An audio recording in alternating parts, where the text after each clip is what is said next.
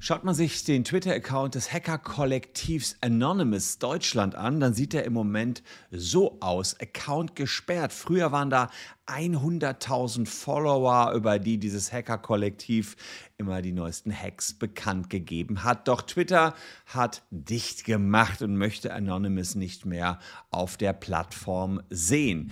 Anonymous möchte dagegen vorgehen und klagen. Aber wie macht man das, wenn man einerseits anonym bleiben möchte und andererseits aber vor Gericht auftreten will, um den Account wieder freizukriegen mit den 100.000 Followern. Ein schier unlösbares Problem könnte man meinen, aber die Juristen und Mitglieder von Anonymous haben möglicherweise einen Kniff gefunden im bürgerlichen Gesetzbuch, der über 100 Jahre alt ist und den Hackern auch im modernen Zeitalter jetzt noch zugutekommen könnte. Wir schauen rein, wie das geheime Hacker-Kollektiv seinen Twitter-Account vielleicht doch noch wiederbekommen könnte.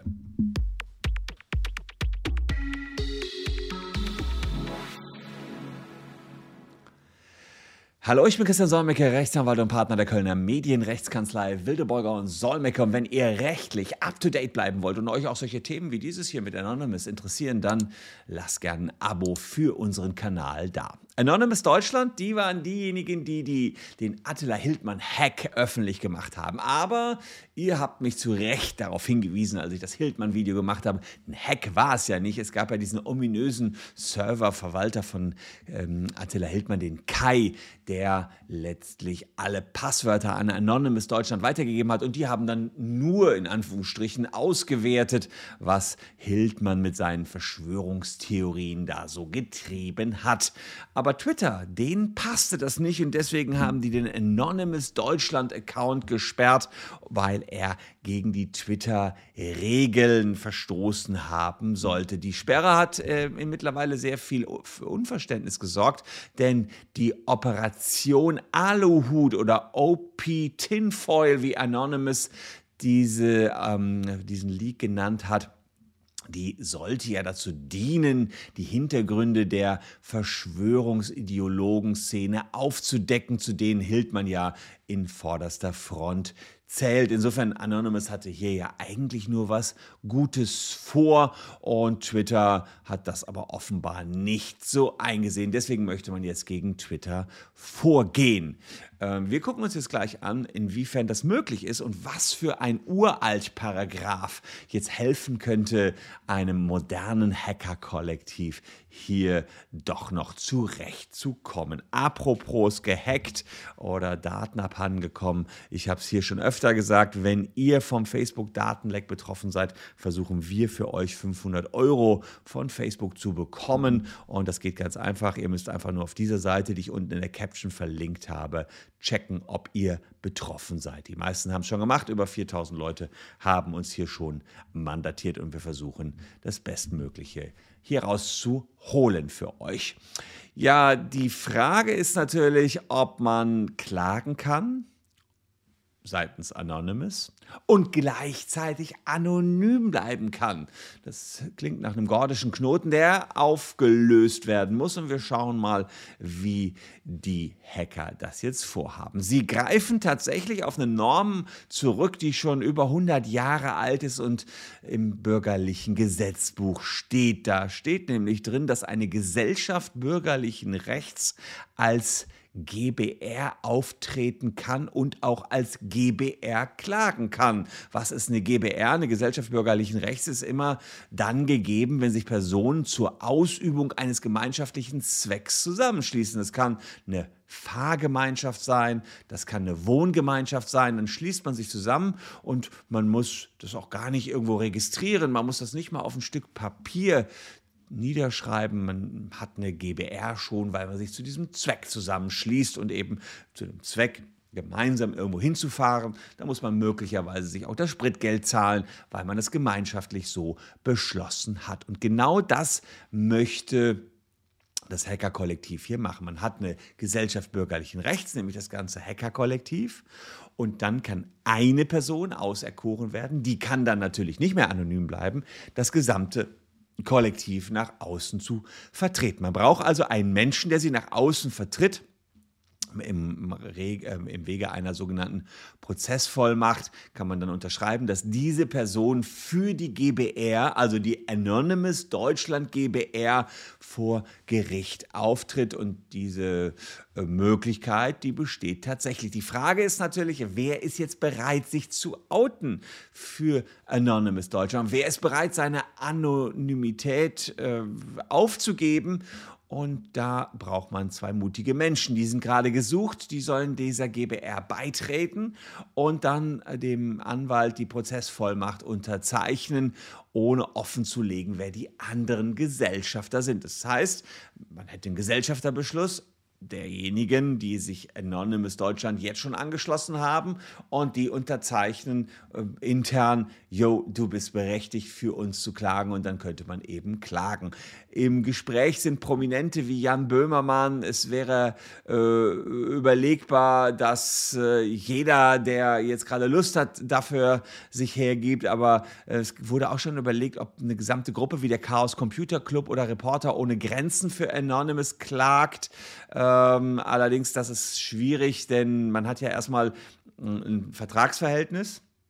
Und das Vertragsverhältnis, das besteht zwischen der Anonymous Deutschland GBR und Twitter. Und da kann sich jetzt nicht so ohne weiteres der Chaos Computer Club noch mit draufsetzen. Deswegen eine Person muss der Anonymous Deutschland GBR beitreten.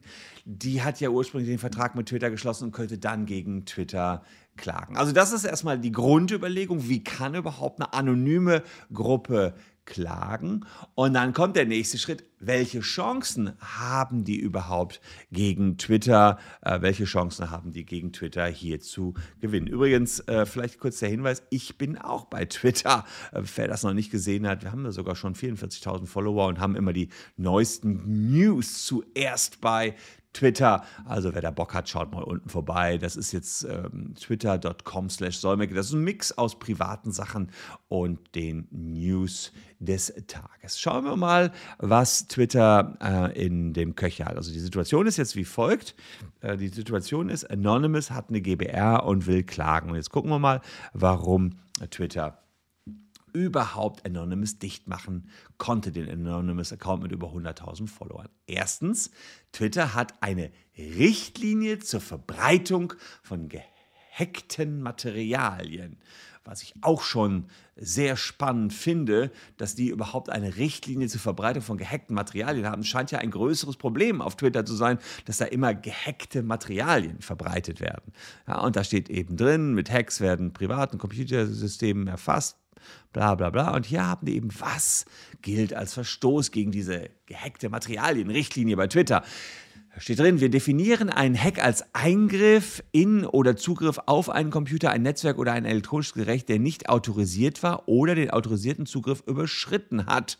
Zu Verhaltensweisen im Zusammenhang mit der Produktion von Materialien, die im Rahmen dieser Richtlinie Hack gelten, gehören das und das und das. Also, das ist ein bisschen weiter als im deutschen Strafrecht. Im deutschen Strafrecht wäre das, was hier passiert ist, kein Hack gewesen, sondern ja, vielleicht Missbrauch von Daten, aber jedenfalls kein Hack ähm, im Sinne des Strafrechts. Und hier war es so, der Administrator, also ein Vertrauter von Attila Hildmann, nämlich der KE, der hat ja anonymous den Zugriff auf die Daten äh, gegeben. Er war autorisiert, diese Daten zu verwalten und hat nur seine Berechtigung im Innenverhältnis zu Attila Hildmann überschritten. Das heißt, hier war erstmal die komplette Berechtigung ja da, diese Daten zu verwenden, nur im Innenverhältnis eben nicht kann man auch überlegen, ob man ähm, sagt, naja gut, er hat äh, dann hier, er war nicht autorisiert oder hat den autorisierten Zugriff überschritten.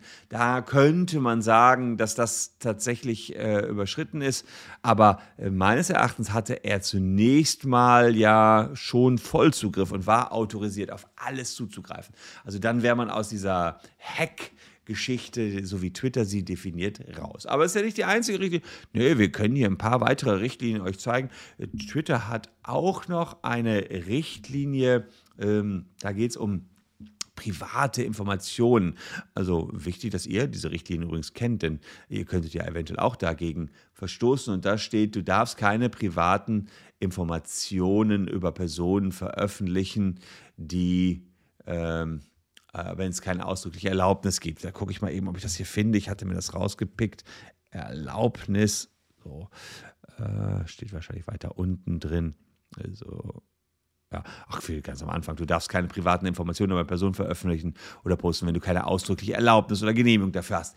Jetzt ist allerdings, äh, dagegen könnte Enormes natürlich verstoßen haben, aber hier war es ja so, sie haben gar nicht angedroht, dass sie diese Infos auf Twitter veröffentlichen wollen. Die haben nur gesagt, dass sie Behörden und Pressevertretern die Infos geben wollen, die dort auf dem Server von Attila Hildmann zu finden waren. Also insofern kann man durchaus argumentieren, dass auch gegen diese Norm nicht verstoßen worden ist, denn hier war es ja nur so, dass Anonymous Deutschland über den Hack berichtet hat, aber nicht irgendwelche unmittelbaren Informationen geleakt hat, beziehungsweise es waren ja wirklich nur ganz kleine Häppchen, die dort preisgegeben worden sind. Und das Ziel lag ja auch nicht daran, hier irgendwelche Unschuldigen zu schädigen. Also man muss auch mal überlegen, wofür diese Richtlinien von Twitter da sind.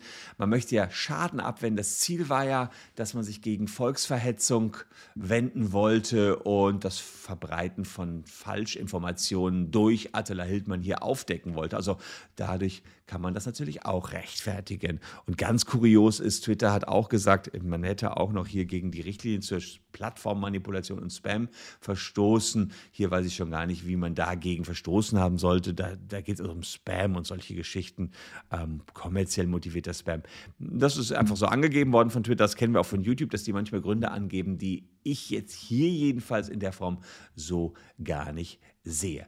Interessant ist, ähm, dass Twitter nicht so ohne weiteres sperren kann. Sie dürfen zwar nach einer aktuellen BGH-Entscheidung, sogar aus äh, diesem Jahr, von ihrem Hausrecht Gebrauch machen, aber das also war die BGH-Entscheidung, die im Zusammenhang mit der Löschung von Facebook-Posts ergangen ist. Sie dürfen nur löschen, wenn erstens der Nutzer vorab über eine beabsichtigte Sperrung informiert worden ist, den, der Grund mitgeteilt worden ist, eine Möglichkeit zur Gegenäußerung hatte und wenn dann nochmal nach der Gegenäußerung neu entschieden worden ist. Das ist ja hier auch nicht passiert. Das heißt, so ohne weiteres darf Twitter hier vom virtuellen Hausrecht gegen Anonymous auch nicht Gebrauch machen.